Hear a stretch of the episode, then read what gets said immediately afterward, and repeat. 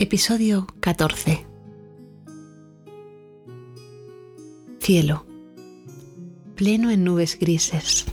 Mensajero de tormenta. Rojizo atardecido horizonte. Estrellado en mitad de la nada abismal que se yergue sobre la tierra. Cielo. En paisajes agrestes. En la ciudad. En su incendio de ruido en la cima del monte verdeado por las espigas que la primavera ha traído. Cielo, encendido manto sobre el amanecer y sobre el vespertino sol que encumbra el valle. Cielo, fundido en la tierra en el abrazo repentino de la noche. Cielo que alberga en sí la luz en vírgenes formas, que dibuja sobre el horizonte. En él anida la ventisca que recuerda la ira de los dioses y los aguaceros que nutren los campos de trigo en la medianoche. Firmamento mecido por la brisa, acaricias todos los siglos, inmortal gozo de las aves. Cielo, férrea presencia que no agota su azul donaire, brilla y se yergue como libérrimo aire. La luz que alberga no puede nunca apagarse, signo divino de la fuente, señal de lo inabarcable. Reconforta a los que claman al cielo, dispensa de lluvia al sediento valle, mitológica morada de querubines y ángeles.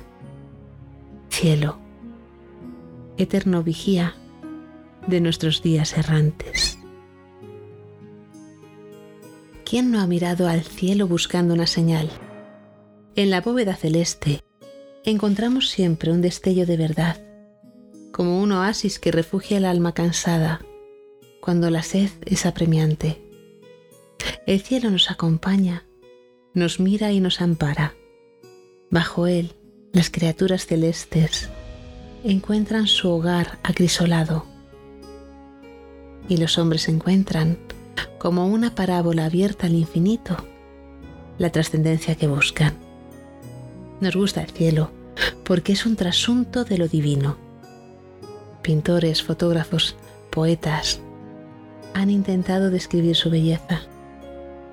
Lo sé porque escribo este podcast inspirada por un fotógrafo que busca la luz del cielo a cada instante y en cada fotografía que toma muestra un fragmento de su magnificencia única. El cielo es no solo inspiración de artistas, sino referente físico, filosófico e incluso sentimental de todos aquellos que levantamos la mirada. No nos habíamos dado cuenta pero este cielo que hoy miramos es el mismo que se inició con la creación. Bajo su atenta mirada, el mundo gira, lucha, ama, llora o ríe. Hoy más contaminado que nunca, sigue cobijando la luz del sol y sigue siendo signo perenne de que algo más grande que nosotros nos cuida. Deberíamos darnos cuenta de que como el cielo, todo lo que proviene de algo anterior a nosotros debería ser tratado como sagrado. Hagamos que el aire que respiramos, el cielo que nos cobija, el suelo que nos sostiene, el agua que nos nutre, sean tan limpios como merecen. Hagamos gala de algo así como un panteísmo ecológico o de una ecología panteísta, ahora que ya no hay dioses, ni Dios es tomado en serio. Al menos hagamos de su reflejo en la naturaleza algo más que respetable, porque el cielo no puede esperar.